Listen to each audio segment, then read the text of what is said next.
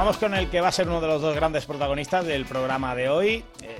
Reconozco que hace tiempo que quería hablar con él, pero mm, la tenemos en Japón y a veces no es sencillo porque además en Japón se juega la liga en fines de semana y entre eso y el cambio horario no es sencillo adaptarlo al horario del programa, pero justamente ahora le tenemos en España porque va a volver a salir al primer plano mediático en breve en cuanto lleguen las ventanas FIBA. Vamos a hablar, algunos ya lo imaginaréis, bueno, podría ser Sebasait, ¿no? Podría ser Pablo Aguilar, podría ser algún jugador español que hay por ahí, pero también tenemos entrenadores y tenemos, por ejemplo, a Luis Gil, que es el segundo entrenador de la selección española y el actual entrenador del Shiga Lakes, el equipo de la liga japonesa. Luis, ¿qué tal? Eh, iba a decir buenas noches, buenos días para ti en Japón, pero no, no, buenas noches para ti también. Sí, ahora sí, ahora sí, aunque todavía con un poquito de cambio horario, la verdad, que tengo la cabeza un poco todavía con, el cambio horario que hay que adaptarse. Como un bombo, ¿no? ¿Cómo lo llevas eso? ¿Eres de los que lo sufre mucho? No, no, la verdad que no. Y también te digo, estoy acostumbrado a dormir casi en el avión, recuperarlo pronto. Y luego también, en verdad, lo estoy haciendo dos veces al año con las dos ventanas cuando vengo. La ventana de noviembre y la ventana de febrero. Y luego ya si vienes en verano ya estás más tiempo y es más fácil. Lo malo es cuando vienes una semana solo, no cambias horario y vuelves a ir. Claro que es un poco lo que más cuesta. Pero bueno, ahora como para la liga, ya estás prácticamente dos semanas aquí.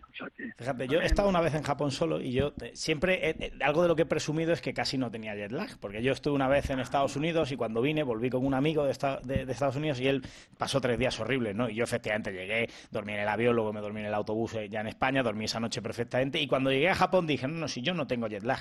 Entonces, la primera noche en Japón, pues me acuesto a dormir y me duermo pero a las tres y media de la mañana se me abren los ojos y dijo, y ya está, y se acabó la noche. Y dije, ahora he descubierto lo que es el jet lag. No, lo descubrí en Japón precisamente. Sí, sí. Como platos, ¿no? Esa que ya sí, sí veo el techo de la habitación y no sé cuándo va a terminar, ¿no? Efectivamente, pues algo así fue. Sí, es que es verdad, que cuando llega un momento como tienes el cambio horario entero y no te puedes dormir. Y luego lo malo es que durante todo el día estás hecho polvo, pero lo mejor casi es como yo hago cuando vengo. Intentar no dormir ni siesta ni nada, estoy muy cansado, aguantar lo más posible por la noche y la verdad que con eso casi siempre más o menos hago una buena adaptación de, del jet lag.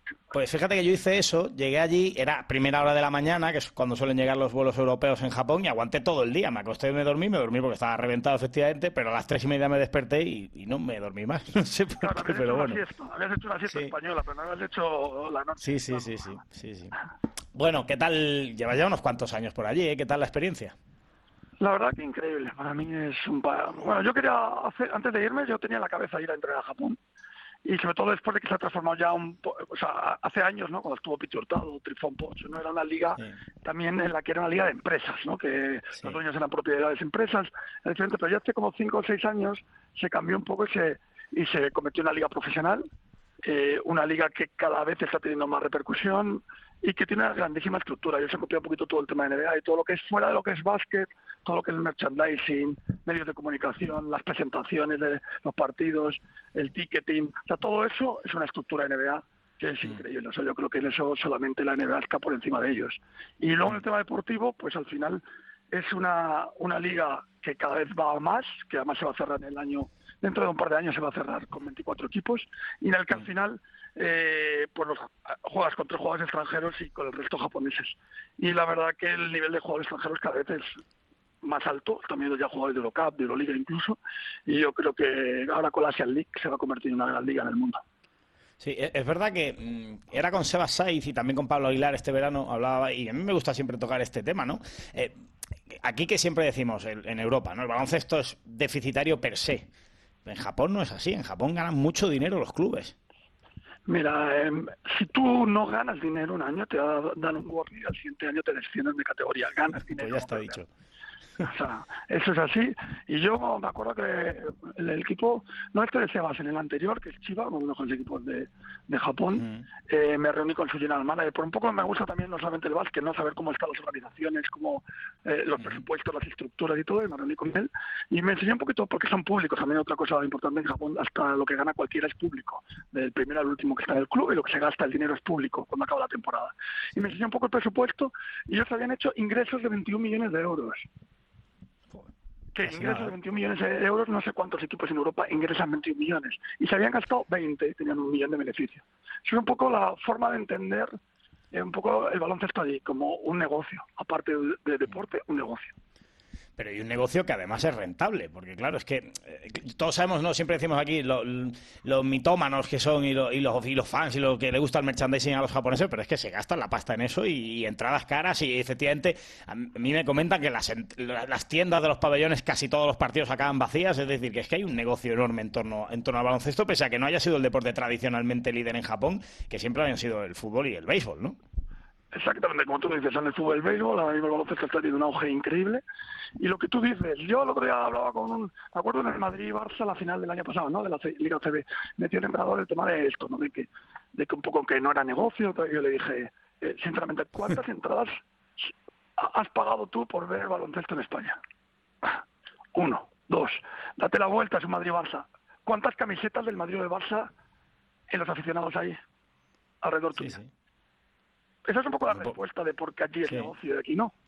Allí nosotros tenemos dos entradas cada entrenador y no puedes dar más, venga quien venga, las demás las tienes que pagar, un poco estilo NBA. Y luego, eh, como tú dices, las tiendas de merchandising se gastan cada partido, además hacen productos para cada partido. Y un poco como son también en Japón es un país muy consumista, pues cada, cada partido tiene algo especial, un color especial, el día de la madre, el día, el día del otoño, el día no sé qué, y hacen una edición especial que todo el mundo compra y se gasta. Y todo el mundo en el campo, todo el mundo tiene algo del equipo. No mm. ves a ni una persona que no tenga nada del equipo.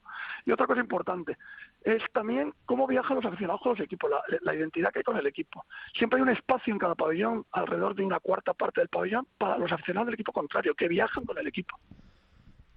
Eso llama la atención. Parece un poco la Premier de fútbol, ¿no? Que, hay esos desplazamientos masivos, ¿no? Digamos. ¿no? Exacto. Sí, sí, pero es curioso, ¿no? Claro, eso lo mueve al final. Gente que va, va a, otro, a otra ciudad, tiene que gastar un hotel, un transporte, todo. Y yo creo que es un poco, pues eso se convierte en un evento también familiar. Tú vas dos horas y pico antes de, empezar un partido y ya hay 1.500 personas en el pabellón. Claro. Y, las, y afuera está todo lleno de food trucks todo el mundo comiendo, todo el mundo bebiendo, hablando, concursos, eh, bailes, de todo, y al fin, pues eso al final te ocupa cuatro horas de tu, de tu fin de semana.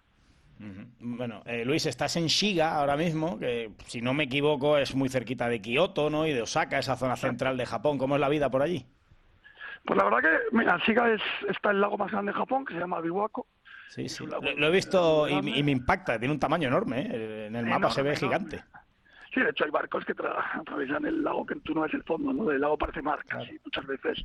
Y está a siete minutos de, de, Kioto, con lo cual es una zona muy tranquila para vivir, en la que está llena de naturaleza para esquiar, para bañarte en el lago, para todo tipo de deportes, y a la vez tienes al lado Kioto, que era la antigua capital de, Japón, y digamos que es la ciudad más tradicional en cuanto a su arquitectura, y tienes al lado Osaka, que es la ciudad, digamos, más de la diversión. Más moderna, ¿no?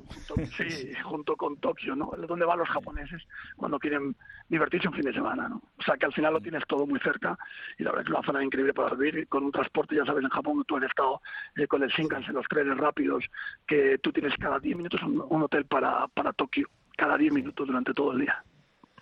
Bueno, y ahora, además, después de, la pandemia que te la comiste allí y algún año más, ahora ya por fin puedes recibir visitas, ¿no? Que eso también será una alegría, ¿no? Que puede ir la gente a verte. Eso es la diferencia, como ya he dicho, yo he conocido el Japón pre y post COVID y COVID y no tiene nada que ver, ¿no? El primer año mío que fue sin COVID fue increíble, vino un montón de gente a verme.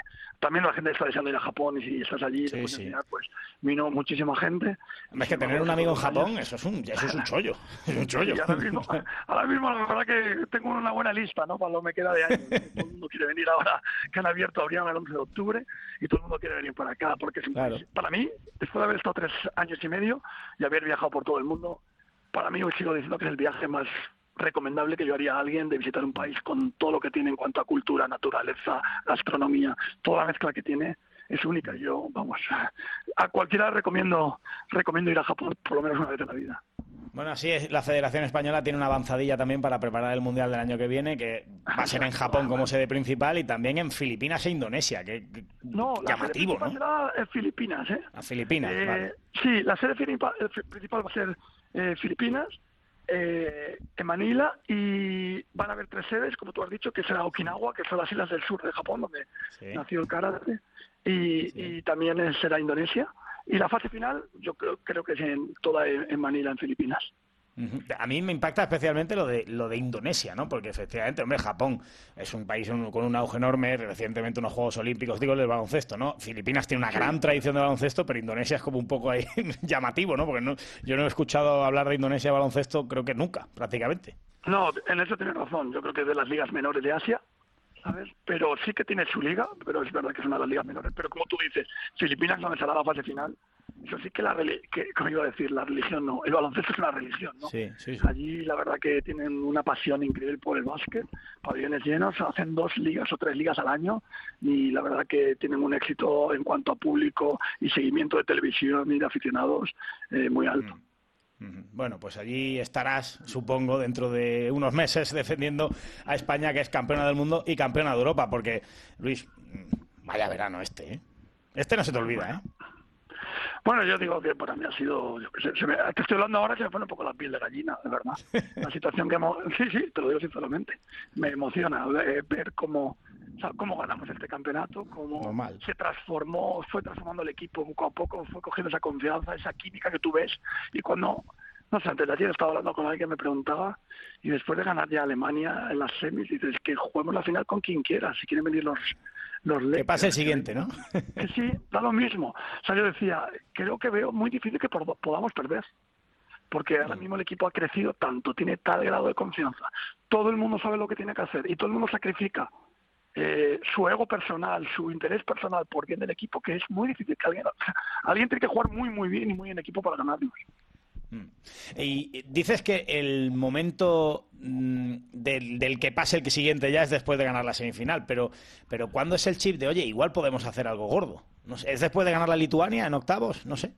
Sí, hombre, yo creo que, era el partido este que te quita, o sea, sabes que te vas a jugar un octavo de final quizá con uno de los partidos más difíciles del campeonato, ¿no? Porque encima Lituania era un equipo físicamente que nos había ganado los dos partidos de preparación y un partido muy, muy difícil que quizá era más fácil el partido de cuartos no contra Finlandia, que era muy difícil por la forma de jugar, ¿vale? Mm. pero era más, Y luego ya cuando estás en semifinales ya todo puede ocurrir, ¿no? Pues estás jugando por Pero ese partido contra Lituania, como tú dices, es el, bueno, el partido clave, además contra un rival muy difícil, y en el que al ganar el partido y ganarlo después de la prórroga, eh, pues entra la situación de que ahora sí que podemos ganar una medalla y que lo que estamos en disposición. Antes, yo también digo que antes de viajar a Georgia, hablando con Sergio, Sí, eso. Después del partido en Holanda, ¿qué pasa ahí? ¿Cómo, cómo ibais? Mm, bueno, yo creo que hacemos, creo que también eh, la capacidad de Sergio y de, es de, de pronto decir, oye, ¿qué hemos hecho bien? ¿Qué no vamos a adaptarnos? Eh, a partir de ese momento también, como ves, eh, Juancho ya no juega de tres, juega de cuatro, todo lo que queda de todo lo que es campeonato. Hacemos un poco un encaje de piezas de toda la situación, vemos dónde hemos sacado máximo rendimiento, donde no hemos sacado tanto, y se hace un poco, aunque faltaran tres días para irte a Georgia, de un poco esa vuelta para ver cómo vamos a jugar y, cómo se van a utilizar las piezas. Y yo creo que es el momento clave, además. Eh, vemos que estamos bien y que creo que podemos competir con cualquiera. No digo ganar un campeonato, ¿no? Que luego ocurrió jugando al máximo porque podemos haber perdido con Lituania con el triple de la esquina, ¿no? Pero te da la sensación de que ahora mismo sí que ya puedes competir con cualquiera. Puedes ganar a cualquiera y que el equipo está preparado para ello. Antes de irnos, yo me acuerdo del último entrenamiento en Mariños, hablando con Sergio, dije, jo, tengo muy buenas sensaciones. Luego, a ver qué pasa, pero tengo muy buenas sensaciones para el campeonato. O sea, sabemos las dos personas que creían que el campeonato se podía competir bien, que eres Garuba y tú, ¿no? bueno, yo creo que Sergio, yo creo que además Sergio... Pero Sergio no lo dice, no lo dice. No, pero hace bien, hace bien, hace bien. hace bien. Yo creo que eh, hizo lo que, lo que hay que hacer, ¿no? O sea, intentar quitar presión por un año que no íbamos favoritos, ¿no? Que éramos octavos del ranking. Había que, bueno, no vamos a poner la presión por un año que no la teníamos, ¿no? Directamente al empezar. Y yo creo que fue una estrategia muy buena para quitar esa presión, también para un poco decir a los jugadores, oye, que tampoco nos dan por favoritos, que, que creo que, que lo podemos hacer. Y un poco también esa sensación, como tú dices, de Garúa, ¿no? Lo vestido cuando llegaba decía, para los que no creían, podemos hacer. O sea, un poco esa sensación fue, nadie te diga que no puedes hacer algo ¿no? en la vida. Y yo creo que esa sensación fue eh, llenando al equipo, calando en cada jugador, calando en cada técnico, calando en todos, para decir que nadie nos diga que no podemos, que este año podemos también. ¿Cómo es la gestión interna? Esto me parece lo más interesante, de que efectivamente Escariolo en una rueda de prensa diga, yo veo el partido de Serbia y Francia, o de Eslovenia y Francia, y, no sé qué es peor, yo apago la tele y no la veo, o que diga, tenemos el equipo con menos talento, y que luego se le transmita al equipo, oye, esto yo lo voy a decir, pero vosotros tranquilos. ¿Cómo se gestiona eso? Yo creo que ya lo había gestionado Sergio antes. de hacerlo.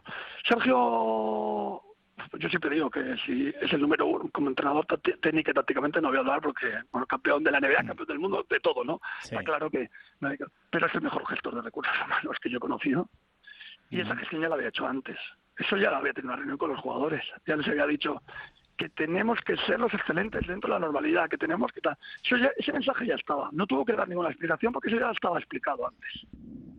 Entonces, yo creo que los jugadores lo tenían claro, que cada uno tenía que hacer bien lo que sabía que hacer, en la función que Sergio le había dado y que había que poner el equipo por encima de la individualidad. Era algo tan claro, tan, o sea, tan dentro de cada jugador que yo creo que ha sido la, la clave del campeonato. Y te hago otra pregunta más por Escariolo y ya te pregunto también por tu papel, lógicamente. Cuando él dice que no hay nada al azar en el juego de España después de la final, eh, mm, ¿cómo es la preparación de un partido para que nada esté al azar, para que el jugador sepa perfectamente en cada momento lo que tiene que hacer en el ritmo de un Eurobásquet que juegas casi todos los días? Eso es difícil de, de, eh, gestionar, ¿no? Primero, gracias al talento de los jugadores españoles, creo que yo siempre he dicho que el jugador español es el mejor del mundo en táctica, en capacidad de lectura del juego, en toma de decisiones. Es el mejor del mundo. Es imposible hacer lo que haces en, con la selección española en otro equipo en tan poco tiempo. Imposible, yo creo. Muy difícil. Y ya creo que también viene de siempre, desde las categorías inferiores, desde que todas las categorías, todos los equipos trabajan de la misma manera, que es mucho más fácil adaptar a los jugadores. Y yo creo que eso te permite pues tener varios planes. Y con Sergio no hay plan A, hay plan B, hay C, hay D, hay E, hay F. Eh, antes de empezar el partido, eh, analizado todas las opciones que creemos que se puedan dar en el partido del equipo contrario, de nuestro equipo, de las rotaciones, incluso cómo rotan ellos, cómo rotas tú, cómo vas a adaptar todas las situaciones, que depende del quinteto contrario del tuyo, cuál es lo mejor para utilizar en ataque y en defensa. Todo eso se le ha dado 20 vueltas que hace que casi todo lo que vaya a ocurrir en el partido eh, lo tengas previsto. Que luego ganes o no es otra cosa, pero que tú ya tengas previsto qué vas a hacer si ocurre esto o ocurre lo otro. Y eso es pues, la gran capacidad de Sergio, yo creo de siempre. Yo le conozco me acuerdo cuando yo empezaba a entrenar que le fui a ver cómo preparaba al Madrid o a Unicaja cuando fue campeón con, George Davis en el Palau, con Unicaja cuando ganó con Jorge Rabajosa, ¿no? de jugador la liga. y era igual, era una preparación increíble de cada partido. Y eso es un poco la diferencia ¿no? que él marca. Que, prepara los partidos, además prepara el partido de Holanda de preparación como si fuese la final. Pero claro, en el ritmo de un partido de liga tienes una semana para prepararlo, Luis, pero en ritmo de un Eurobásquet tienes día y medio para preparar un partido. Bueno, una cosa clave. Una cosa es lo que los jugadores le damos de información, que es muy reducida, sí. y otra la que tenemos nosotros por si hace falta. Vale. Para que se haga. No se le da toda la información al jugador. Tú tienes esa información y si hace falta, de hecho hubo cosas en la final que no utilizamos. Claro. Y que teníamos previstas por si acaso. Y ese plan COD no estaba en la mesa de los jugadores estabas preparado. Claro, para no aturullarles, claro, también, me imagino. Exacto, pero tampoco, yo creo que la información es muy importante, eh, la cantidad y la calidad que das de ella a los jugadores. Y luego también te repito que la diferencia es esa capacidad del jugador español para poder hacer eso. O sea, desde luego yo voy a Japón y no lo puedo hacer. Claro. ¿Por qué no? Porque no están acostumbrados a jugar todos estos jugadores al nivel competitivo de que esto viene de mucho tiempo, esto no se puede hacer en dos días y viene un poco también el trabajo de selecciones inferiores, de los clubes, de la capacidad táctica de la Liga CB, que es la mejor liga del mundo. Todo eso hace que el jugador esté muy preparado para, para hacer eso en muy poco tiempo. Eh, bueno, y te pregunto también por tu papel, porque se habló mucho durante el Eurobásquet de tu relevancia en el esquema defensivo. De hecho, en, el partido de Lituania recuerdo perfectamente que había muchos momentos en la defensa en los que casi estás tú más de pie que Escariolo. ¿Cómo es esa relación y cómo se llega a esa confianza de, bueno, pues mira, de las defensas, no digo te encargas tú, pero tienes un peso mucho mayor que en otras facetas del juego y, que te dé un poco las llaves del equipo Escariolo en determinados momentos? Bueno, a mí me, yo soy transmisor de lo que ha decidido Sergio y hemos decidido luego como plan de partido, como defensa, ¿no? Y lo que él quiere es que yo les ayude durante el partido a lo que va a ocurrir, ¿no? Lo que va a ocurrir en cada momento. Si van a jugar un pick and roll para no sé quién, van a jugar a poste bajo. Y es un poco lo que... El, anticipador, ¿no? Exacto. Pues sí, exacto. Es anticipar lo que va a ocurrir, intentar verlo, eh, después de haber estudiado al contrario, intentar ayudar a esos jugadores a a que sepan lo que les va a pasar dentro de 10 segundos, 5 o cuando sea. Y es un poco la función que, que me dio Sergio y que la verdad que llevamos trabajando desde el 2017, ¿no? yo creo ya, juntos. Y también conozco perfectamente lo que él quiere, lo que quiere transmitir y yo creo que eso hace que Bueno, yo lo digo siempre, es que trabajar para mí con Sergio para mí es un premio, es un máster cada día y estoy encantado y ojalá lo pueda hacer mucho tiempo porque solamente he sido ayudante de él y de Chus Vilarreta el europeo que jugamos mm. con la selección sub-18 ¿no? en Zaragoza, eh, que ganamos con Sergio Rodríguez. Sí, sí, sí. Las dos únicos entrados con lo que he sido y la verdad que, que con Sergio estoy muy, muy a gusto y, y además comparto mucho de su idea de básquet, con lo cual para mí es muy fácil eh, ser transmisor de lo que quiere.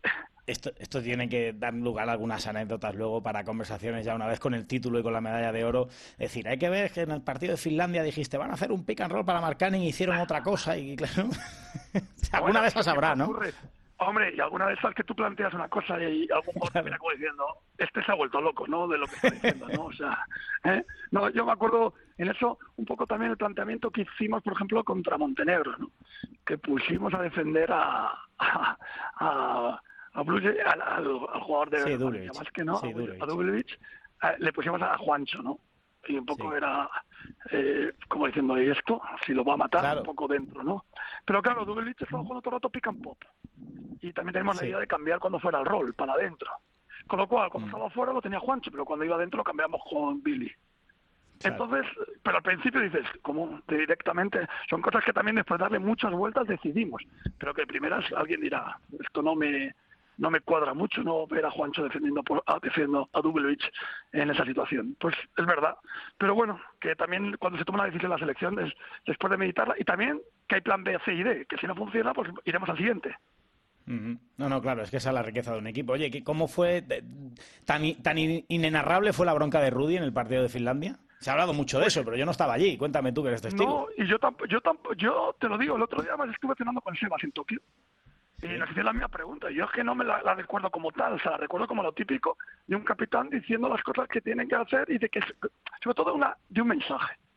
Tenemos la oportunidad de jugar una semifinal del Campeonato de Europa que nadie da un duro por nosotros, contra Finlandia, que con los respetos, eh, no es mejor que nosotros, puede ser igual y podemos ganarle. Aprovechemos la oportunidad. No luego digamos, hemos desaprovechado una oportunidad como esta para jugar una semifinal de Campeonato de Europa. Fue un poco lo que él transmitió y bueno, lo transmitió también, ¿no? junto con lo que Sergio habló en el descanso, que viste que en muy poco tiempo recuperamos la diferencia. Que yo creo que fue la clave para no ponernos nerviosos con Finlandia. Porque su forma de jugar con tiros abiertos, tiros tan rápidos, como tú no, al final, le ocurrió a muchos equipos que perdieron contra él. Como tú al final estés con en cualquier momento, tira cualquier jugador de tres y es muy difícil controlarlo. La verdad que esa recuperación, los primeros cinco minutos del tercer cuarto y ponernos ya por encima, nos dio la tranquilidad, yo creo, de ganar al final medio fácil, no fácil, pero mm. más tranquilo a Finlandia.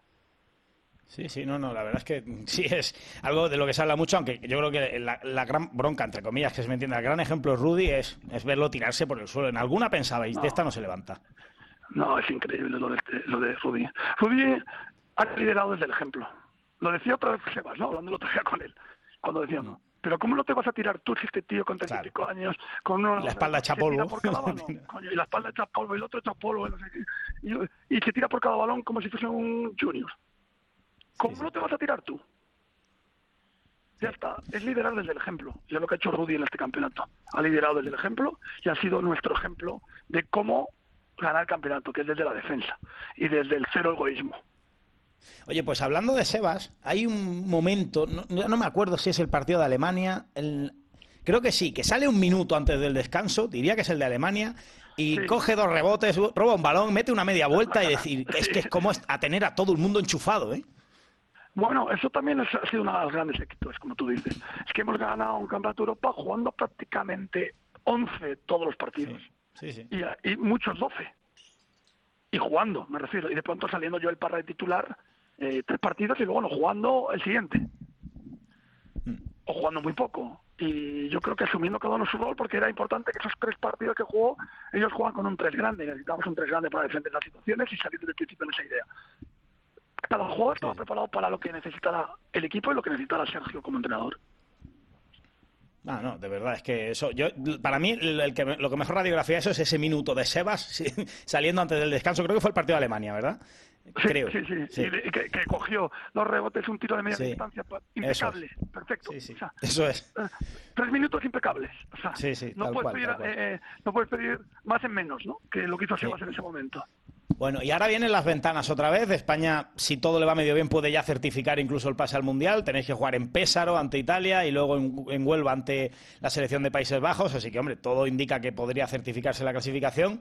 Eh, pero, claro, ahora cambia mucho el escenario otra vez con las ventanas, otra vez a tirar un poco de, pues, de esa bolsa grande de jugadores que tiene la selección española. Pero, mm, no sé, a mí es que las ventanas, sinceramente, Luis, me da mucha pereza. Sinceramente te lo digo. ¿eh? Porque al final también faltan pues, jugadores, ¿no? Y eso es lo que... Es que te lo voy a radiografiar. Hay un, hay un Serbia-Grecia antes del Eurobasket en el que tú en primera fila ves a, Novak Djokovic, ves a Selko Bradovic, ves a Bogdan Bogdanovic. Está todo el mundo allí. ¿Por qué? Porque estaban todos jugando. Y luego ves, yo estuve viendo un Serbia-Letonia en noviembre y había mil personas en la Pionir. Es que, claro, al final esto de tener jugando a los Euroliga al, al mismo tiempo que juegan los a mí me parece un disparate. Pues como tú decías antes, somos pocos, no nos vamos a pelear. ¿ves? Lo bueno es que se ponga de acuerdo la FIBA y la Euroliga se puedan hacer las dos cosas, como se va, va a ocurrir esta ventana, ¿no? Que vamos a jugar un miércoles, va a jugar un miércoles la Euroliga y el viernes jugamos contra Italia y los jugadores que quisieran pues, van a poder estar, ¿no? Yo creo que se puede hacer todo, ¿no? O sea, yo creo que tampoco es descabellado, es intentar hacer las cosas y yo creo que con el diálogo y que en un futuro todos los jugadores que están en Liga, si quieren, puedan estar. Está claro que los de la NBA es bueno, imposible estando en el otro lado, ¿no? Y venir y para allá, eso sería demasiado. Pero yo creo que cada día esto se, se puede se puede conseguir si, si la Euroliga y la si, la Euroliga, ¿no? Y la FIBA llegan a un acuerdo. Sí, sí, evidentemente. Ya, ha dicho también Bodiroga que su intención es esa. Vamos a ver si es así, nuevo presidente de la Euroliga. Bueno, te voy a soltar ya, Luis, porque me tiraría contigo tres horas, pero claro, tengo un programa de una hora y, el tiempo es oro, la radio, ¿sabes? Aunque llevamos casi medio programa ya. Sí te quiero preguntar, entiendo que miras de reojo la CB, obviamente, y que, bueno, te gustaría volver a esa rueda, ¿no? A ver, a mí yo la CB entre a tres equipos es la, liga, es la mejor liga tácticamente, de, yo diría, del mundo, por encima de la NBA, digo, tácticamente. Mm pero también me encanta entrenar, ¿eh? Eh, como he entrenado en, en Japón y he entrenado en otras ligas, porque me enriquece como entrenador y me, y me enriquece personalmente también esas experiencias. Por supuesto que con un buen proyecto, con una buena apuesta por, por, mí, me encantaría volver a la Liga CD, eso es clarísimo, porque es la mejor, como te he dicho, liga. Pero con tranquilidad, están tres equipos, tres equipos con un gran recuerdo y espero tener otra oportunidad en algún equipo de la liga en el futuro. Pero mientras eh, estoy abierto a entrenar casi cualquier liga o cualquier país que de verdad me llene personalmente y me llene en mi profesión. Yo en Japón estoy muy muy contento de, de, tanto del país como del baloncesto y de lo que puedo desarrollar. Y encima tengo la guinda de poder ir a la selección, ¿no? Y compartir con los mejores jugadores españoles un campeonato de Europa, un campeonato del mundo, unas Olimpiadas, que al final la verdad que entre las dos cosas me estoy pues lleno y pero con ganas de como tú dices de ser una oportunidad volver a día ojalá Ojalá se pueda dar también, pero con paciencia ahora mismo y con mucha tranquilidad y estoy muy contento en Japón en este momento, la verdad. Bueno, pues yo me alegro mucho y me alegro también de haber tenido esta conversación y bueno, sigue haciendo ahí de avanzadilla para el Mundial que, estamos ahí ya mismo, está a la vuelta de la esquina ya y, habrá que de nuevo intentar tomar tierras asiáticas, se nos suele dar bien cuando se juegan allí los Mundiales, ¿sí? Que, no hay dos sin tres, dicen. Exacto, exacto, estaría bien, ¿eh? Ya se hace, bueno, vamos, ya vamos, no me ya no me la puedo imaginar, ¿no? sí, sí, no, mejor no pensar. Mejor no pensar. pero además, después del europeo, yo digo siempre que España va a competir al máximo nivel, siempre. además de verdad. Y que desde luego que nadie quiere jugar con España, también es verdad, ¿no? Nadie quiere jugar con España. Y eso Fíjate, yo, me acuerdo antes del, de, cuando analizábamos el Eurobásquet, yo decía, España no va a ser favorita en octavos, pero ninguno quiere jugar contra España en octavos, de los del grupo de la muerte de Colonia, y se ha demostrado. No, ninguno. No, ninguno. Y alguno incluso calculó también el tema de cuartos para quedarse no jugar contra nosotros también. Sí, sí, sí. sí. Alguno un tiro libre que tiró ahí a fallar y tal, ¿no? Alguno tampoco quería jugar contra nosotros en cuartos, ¿no? Quiero decir, al final con España es difícil jugarse, sobre todo un partido único, ¿eh? Las castañas, porque ha demostrado que siempre compite al máximo nivel. Muy bien. Bueno, pues Luis Gil, que nada, que ha sido un placer esta extensa charla y que, vaya todo muy bien y, y nada, te vemos con la selección en breve. Gracias. El mío y hablar contigo, que también tenía ganas de mucho tiempo y la verdad que ha sido una, una gran conversación de baloncesto. Cuando quieras. Muchas gracias, Luis Gil. Buenas noches. Buenas noches.